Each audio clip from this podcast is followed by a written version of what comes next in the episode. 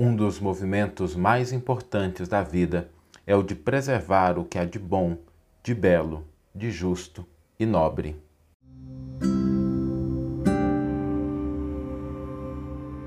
Você está ouvindo o podcast O Evangelho por Emmanuel, um podcast dedicado à interpretação e ao estudo da Boa Nova de Jesus através da contribuição do benfeitor Emmanuel.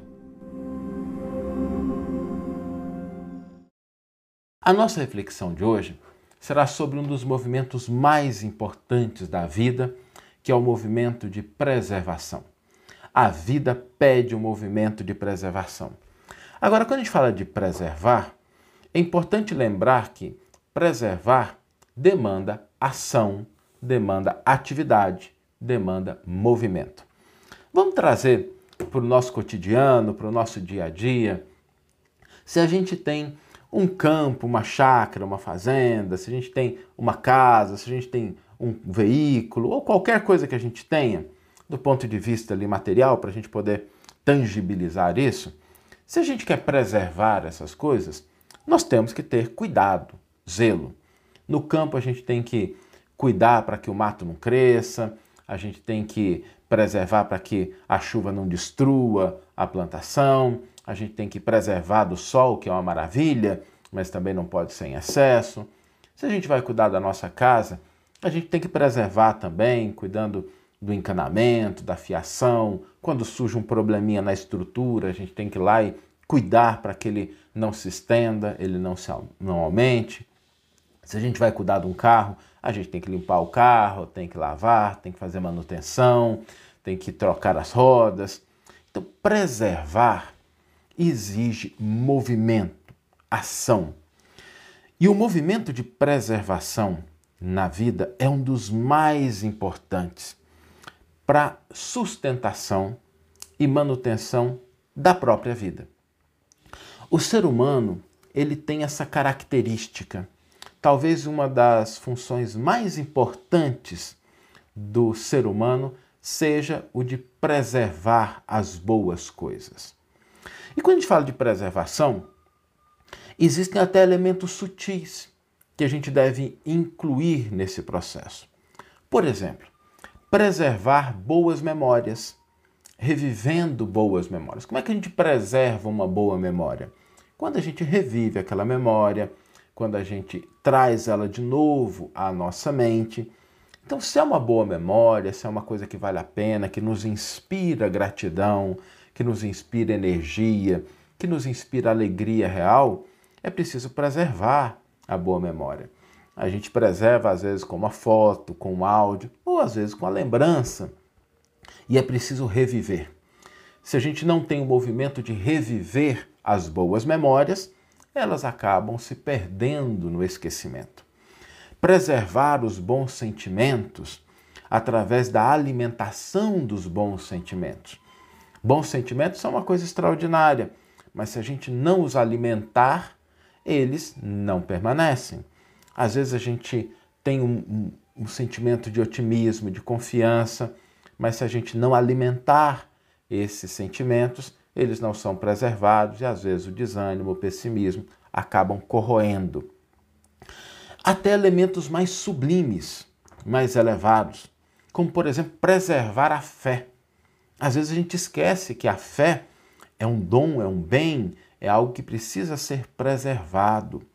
Porque se a gente não preserva a nossa fé, nós caímos naquilo que há de desânimo, de pessimismo, de desconfiança, a gente se foca no materialismo.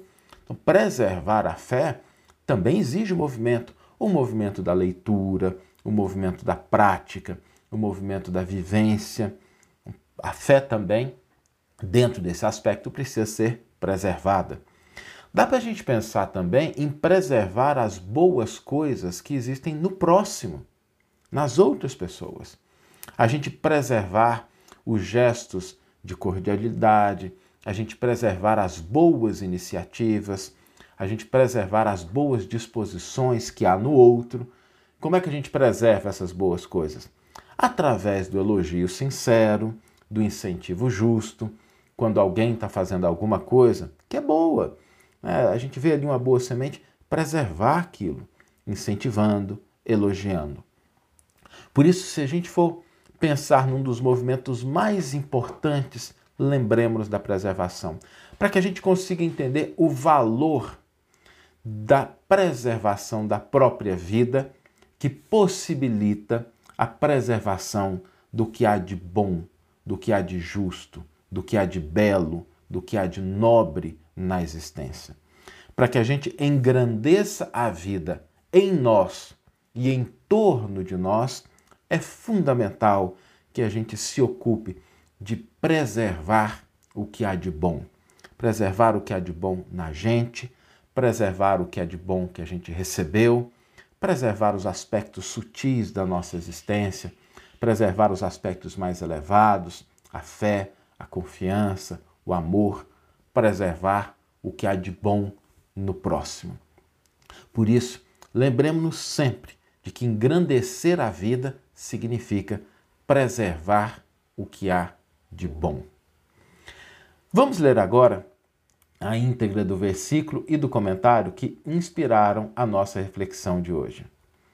O versículo está na primeira carta que Paulo endereça a Timóteo, capítulo 6, versículo 20, e nos diz o seguinte: de maneira sucinta, breve, Paulo diz: Timóteo, guarda o depósito. E Emmanuel vai intitular o seu comentário a essas três palavras, guardar, e vai detalhar o sentimento do apóstolo Paulo quando faz essa recomendação ao seu discípulo, ao seu trabalhador mais conhecido, talvez, que é Timóteo. Emmanuel nos diz o seguinte: Que faz o homem honesto e trabalhador da propriedade que lhe foi confiada? Naturalmente, não descansará na concessão recebida. Saberá defender o patrimônio existente e valorizá-lo dia a dia através de serviço incessante. A casa residencial merecer-lhe-á especial carinho, por conservar a ordem e a higiene em todos os detalhes da habitação. Paredes, utensílios, móveis pedirão cuidados ininterruptos. A paisagem exterior requisitará dedicação constante e afetuosa, haverá luta contra a poeira, ferrugem, sujidade. Plantar-se-ão novas árvores, zelar-se-á pelo jardim e pelos legumes, amar-se-á o sol, entretanto, tomar-se-á providências contra a secura. A chuva será recebida com agradecimento e alegria, mas a formação de pântanos exigirá drenos adequados. A vida é movimento e ninguém que se responsabilize pelos seus patrimônios poderá ficar em inatividade beatífica. E assim como os títulos materiais de confiança demandam operosidade e critério naqueles que os recebem, os depósitos da fé reclamam espírito vigilante e fiel. Paulo de Tarso exorta Timóteo a que guarde o depósito da fé que lhe fora confiado Ninguém pode guardar coisa alguma ao preço da indiferença.